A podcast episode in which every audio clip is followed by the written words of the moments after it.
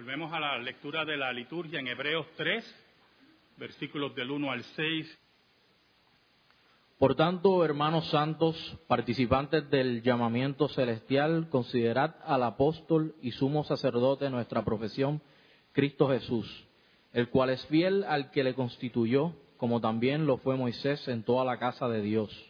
Porque de tanto mayor gloria que Moisés es estimado digno este, cuando tiene mayor honra que la casa que la hizo, porque toda casa es hecha por alguno, pero el que hizo todas las cosas es Dios. Y Moisés a la verdad fue fiel en todas las casas de Dios como siervo para testimonio de lo que se iba a decir.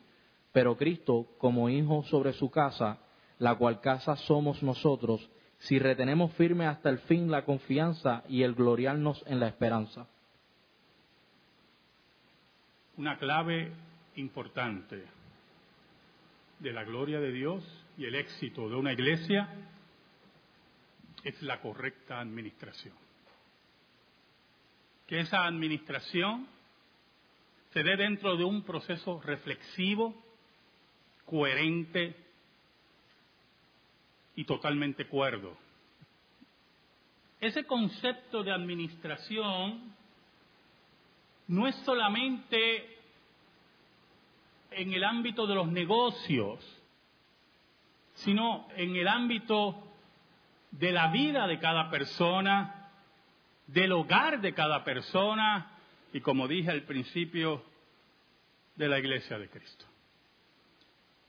Pero para eso tienen que haber buenos administradores. Administradores que sepan cuáles son sus virtudes y limitaciones, no solamente en su persona, sino también en los bienes que administra. En el ámbito espiritual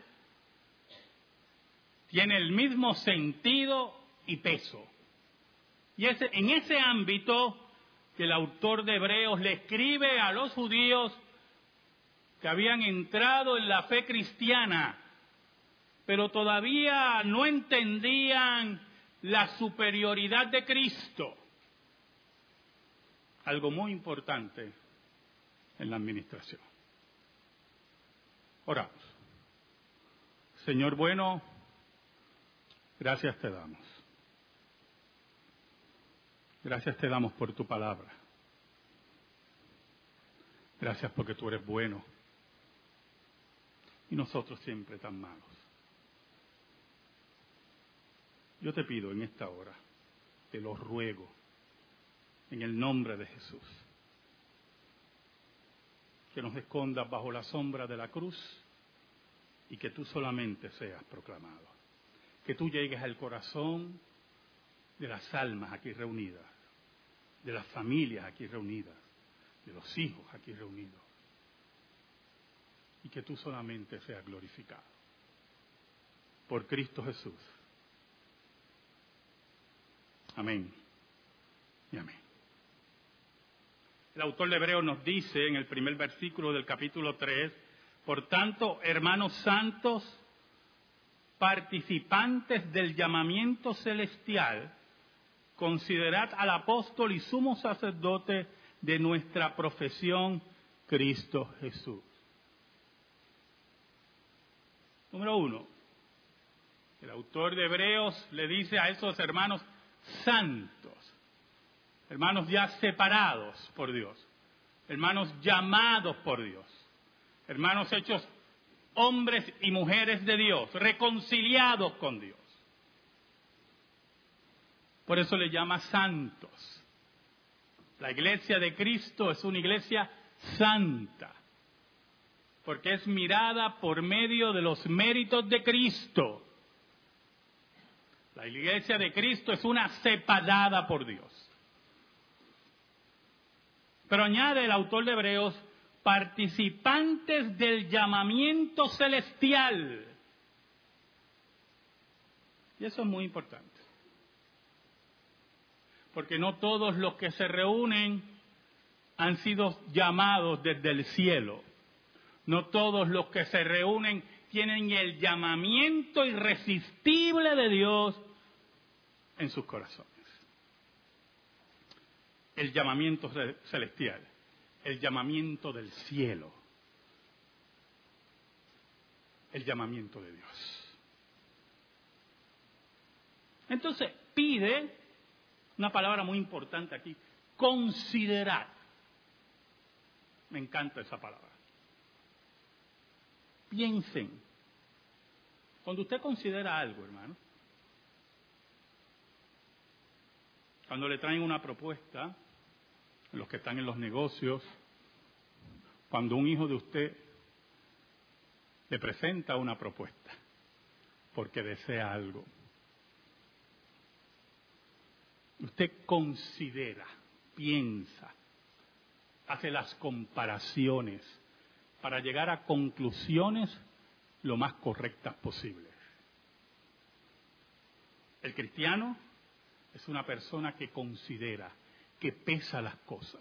Lo interesante es que el creyente tiene una guía infalible. Su razón, su voluntad debe estar impregnada de la palabra de Dios. Para que cuando usted considere las cosas, pueda tomar una decisión correcta, ilustrada, que responda a la gloria de Dios y que responda al bienestar de aquel que le presenta una propuesta. Los judíos que estaban dentro de la iglesia tenían sus luchas con las tradiciones mosaicas, con Moisés, con Jesucristo. Y entonces el autor de Hebreo dice, mire, consideren lo siguiente, piensen, comparen, concluyan. La fe cristiana es una fe pensada. La fe cristiana es una fe basada en hechos históricos. La fe cristiana, se lo he dicho mil veces y vuelvo a repetírselo, viene a la mente para bajar al corazón. No es el corazón el que nos rige, es la mente renovada de Cristo. Y el corazón viene a obedecer la palabra. El corazón viene a obedecer la mente renovada de Cristo. El corazón está para obedecer la mente renovada de Cristo. Por eso el autor de Hebreos le dice a esos judíos creyentes, necesito que consideren, que pesen, que piensen, que piensen. Es importante que piensen. Y miren lo que expone el autor de Hebreos. Primero vamos a hablar del apóstol y sumo sacerdote de nuestra profesión, Cristo Jesús. Y es interesante el título que pone el autor de Hebreos a Cristo, el apóstol, el enviado de Dios, el Mesías enviado de Dios, el que ustedes tienen que escuchar. Vamos a pesar, vamos a internalizar, vamos a considerar al apóstol y sumo sacerdote de nuestra profesión. Y es interesante porque cuando el autor de Hebreos nos habla del sumo sacerdote en la mentalidad de los judíos, para ellos los sumos sacerdotes venían de la casa de Leví y Jesús era de la casa de Judá. Por lo tanto, el autor de Hebreos viene a construir posteriormente, usted lo ve en la carta de Hebreos, una doctrina del sumo sacerdocio de Cristo, basada en el orden según Melquisedec. ¿Y por qué dice de nuestra profesión? Profesar, creer lo que ustedes han creído es mediado por el sumo sacerdote que es Cristo, el apóstol, sobre todos los apóstoles. Ahora el versículo 2 dice, el cual es fiel al que le constituyó, como también lo fue Moisés en toda la casa de Dios. Interesante, ¿verdad? El autor de Hebreos dice, mire, Jesús de Nazaret fue fiel a lo que Dios le mandó, fue el que construyó, fue el que administró la casa así como lo fue Moisés en la casa de Dios. ¿Sabe, hermanos? La administración de la iglesia y la administración de los hogares es muy importante para el futuro no solamente de la iglesia de Cristo, sino también para el futuro de su familia y de nuestro país.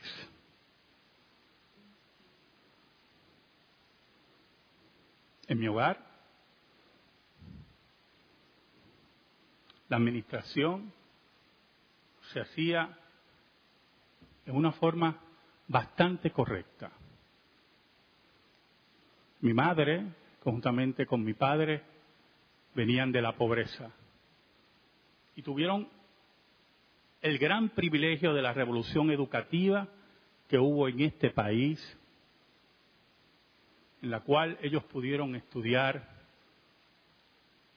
y sacar oficios. Pero lo interesante, y es lo que necesito que usted vea de lo que es una administración, es cómo ellos desempeñaron sus roles ante los ojos de sus hijos.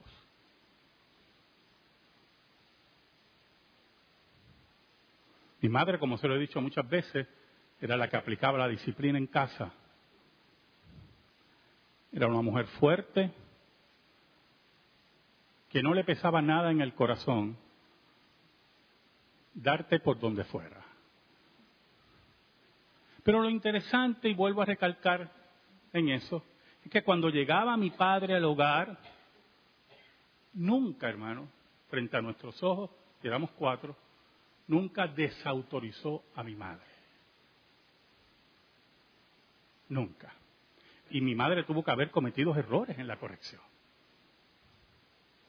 Mi padre, en una correcta administración del hogar, escuche bien, nunca desautorizó a mi madre. Posiblemente en el lecho matrimonial podía reclamarle, pero nunca delante de nosotros. En una ocasión se me ocurrió la locura, usted sabe cómo son los niños, ¿verdad? Me imagino que algunos de aquí pudieran haber cometido ese error. Mi madre me corrigió y yo sentí que fue injusta. Y le dije y cometí un grave error, se lo voy a decir a papi de la injusticia pasé al terror. y nunca me atreví a decirle nada a mi padre. Y cuando mi padre aplicaba disciplina, prácticamente el error que tenía mi padre es que acumulaba coraje. Y cuando daba la disciplina, aquello era una vorágine. Pero nunca vimos Nunca vimos en la correcta administración de la disciplina en nuestro hogar que haya desautorización de parte de ellos. Segundo, nuestros padres eran pobres, tenían sus oficios, pero no eran oficios que le trajeran grandes ganancias. Y tuvieron el carácter, hermano, la correcta administración el carácter de decirnos no hay y no se puede. Y con todo eso levantaron cuatro profesionales. Porque cuando hay una correcta administración, los resultados van a ser eficientes para el entorno en que se vive. ¿Sabe? El autor de Hebreo nos dice, el cual es fiel al que le constituyó como también lo fue Moisés en toda la casa de Dios. Para ser usted fiel en la casa de Dios, usted tiene que ser un correcto administrador de los bienes de la casa de Dios. Añade, porque de tanto mayor gloria que Moisés es estimado digno este, cuando tiene mayor honra que la casa el que la hizo. Entonces hace una comparación de Moisés. Moisés fue un gran administrador, pero este Jesús no solamente es un gran administrador, y que a diferencia de Moisés, que administraba la casa, este creó la casa. Y en la mente del judío, aunque había una gran admiración, como leímos en la liturgia en Deuteronomio, una gran admiración por Moisés y su grandeza, tenía que entender que Moisés servía a aquel que hizo la casa y que la correcta administración de la casa trasciende al administrador, porque Cristo, el creador de la casa, es más grande que Moisés. Añade en el versículo 4. Porque toda casa es hecha por alguno, pero el que hizo todas las cosas es Dios. Y, el autor de Hebreo lo que está diciendo, miren, en pocas palabras, mire, todo el mundo hace una casa, todo el mundo construye. Todos esos líderes administran. Pero tenemos que estar claros que es toda la gloria es para Dios. Que no importa la grandeza de Moisés, Cristo es el creador de la casa. Por lo tanto, la responsabilidad de nosotros es mucho mayor y de gran peso porque estamos aquí en la casa que construyó Cristo. ¿Sabe algo, hermano? Mis padres no salieron de su entorno, ¿yo? posiblemente lo más lejos que llegaron futuados. Mis padres nunca volaron a ningún sitio, ni a Vieques, a ningún sitio. Pero nunca, en nuestra casa, nunca faltó un plato de comida. Nunca, hermano, nunca faltó la educación. Porque administraban correctamente su casa.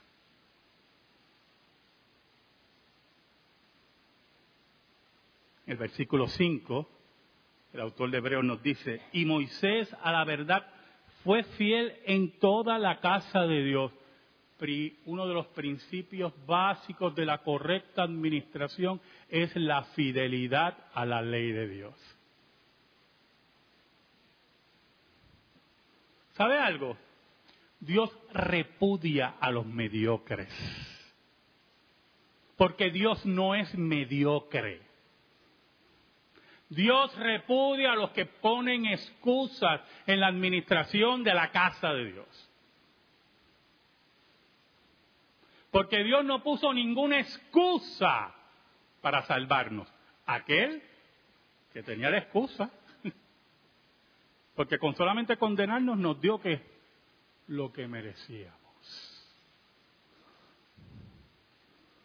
Cuando el autor nos dice, Moisés a la verdad fue fiel en toda la casa de Dios, si usted lee la vida de Moisés, que siempre le he exhortado que la lean y la estudian, ¿a quién se enfrentó Moisés? ¿Usted ha leído la historia de Israel bajo Moisés? Hermanos, ese pueblo era un pueblo terrible. En su correcta administración, Moisés tuvo que interceder muchas veces por el pueblo. Pedirle a Dios que fuera clemente y misericordioso. Que no le arrancara la cabeza a unos cuantos. Pero llegó un momento, escuche, y ahí está la correcta administración. Que él se dio cuenta que no podía más. Y fue donde el Señor le dijo, mire, yo no puedo más con esta gente.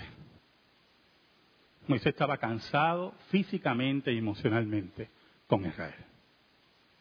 Pero como correcto administrador, pidió delegar trabajo. Entonces dice la Biblia pasaje interesantísimo, ¿verdad? Que Dios llama a 70 hombres, los 70 ancianos, y pone sobre ellos el espíritu de Moisés, un término en el Antiguo Testamento para hablar de, no solamente de, de las fuerzas de Moisés, sino también del espíritu de Dios, para ayudar y servir y administrar la casa de Dios. Por eso es importante que en la administración correcta de la casa de Dios, que es para la gloria de Dios, para la gloria de nuestro rey, si es su rey, sepamos identificar dones, sepamos no esperar que los que Dios ha llamado al frente le pidan a usted que hagan tal o cual trabajo. Porque si usted tiene el don, usted lo tiene que entregar a Dios. Que sepamos que en la batalla, en la correcta administración de la casa de Dios, nos vamos a cansar, nos va a doler la cabeza. Yo decía esta mañana a mi esposa, después que preparé el programa y estaba meditando en el sermón, me dio de momento, hermano, dolor de cabeza. Me puse a, pensar en quién estaba pensando de ustedes, pero no, no había estaba pensando en nadie. pero me estuvo raro, ¿verdad? Como está por ahí todas esas cosas, Zika y que falta que hablen también de peste bubónica, que es lo único que falta. Esas histerias también, que tengan cuidado con ellas. Me he bebido Advil. Y le dije a mi esposa, dame 20 minutos. Y me recosté y lamentablemente medité en el sermón nuevamente. Ese dolor de cabeza no puede paralizarme, porque yo tengo una responsabilidad con mi rey. Y Dios me ha puesto como administrador de la casa, conjuntamente con ancianos, y no pueden haber excusas de ninguna clase, porque Moisés enfrentó los grandes retos de la vida un pueblo maldito, malo, impío. Y nunca retrocedió. Pero supo saber lo que era la administración correcta del hogar y de la casa cuando delegó en el trabajo a los ancianos. Por eso el autor de Hebreos añade, Moisés a la verdad fue fiel en toda la casa de Dios como siervo para testimonio de lo que se iba a decir. ¿Qué se iba a decir de Moisés? ¿Qué se va a decir de ti? ¿Qué se va a decir de mí? Si no somos correctos administradores, con el celo que las cosas se hagan como dice Dios, como dice el autor de Hebreos, que hace todas las cosas.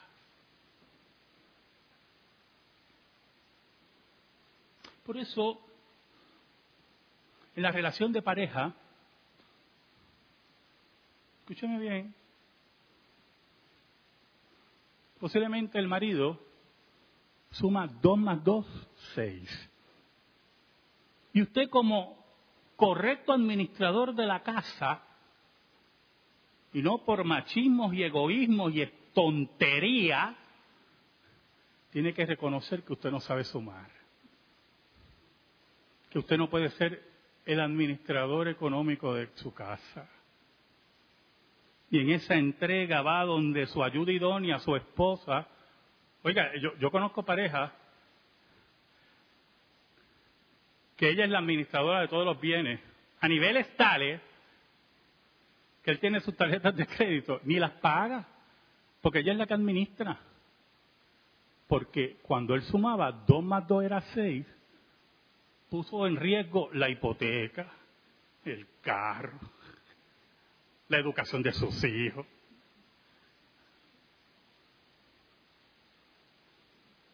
Y entonces, él busca que su mujer, que posiblemente es una profesional y ama de casa, o posiblemente es ama de casa, que tenga las satisfacciones totales en su vida. Porque mire, administrar un hogar, ser ama de casa, oh, hay que pagarle a las amas de casa.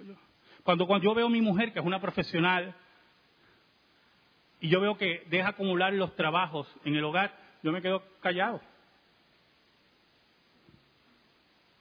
Y de momento, de la noche a la mañana, en una forma magistral, yo salgo a hacer mi trabajo pastoral o a enseñar y cuando regreso, la casa brilla. ¿Y cómo hace esta mujer eso? Y yo tengo que buscar la forma de recompensarla. Porque la correcta administración del hogar está en la correcta administración del amor. Y cuando una mujer como mi madre, que reconocía la autoridad de su esposo en el hogar y sabía cómo hacerlo, y usted como mujer sepa en el hogar, en la correcta administración, que su esposo necesita su ayuda, porque el esposo que se crea todopoderoso ya no es esposo, es Batman, es Superman. Y ve la correcta administración, esa armonía en el hogar. Que habrán luchas, que habrán corajes, pero que se sepa cuáles son las limitaciones que se reconozca que la correcta administración del hogar está en saber cuáles son las limitaciones y yo soy para ti y tú eres para mí. Por lo tanto, después que habla de esas maravillas de Moisés, en el versículo 6, para terminar en esta tarde, pero Cristo como hijo sobre su casa, aquel que hijo de Dios, que está sobre la casa, que son ustedes, que soy yo, la cual casa somos nosotros si retenemos firme hasta el fin la confianza y el gloriarnos en la esperanza. ¿Con quién va a trabajar Cristo? ¿Con quién el administrador de la casa va a trabajar?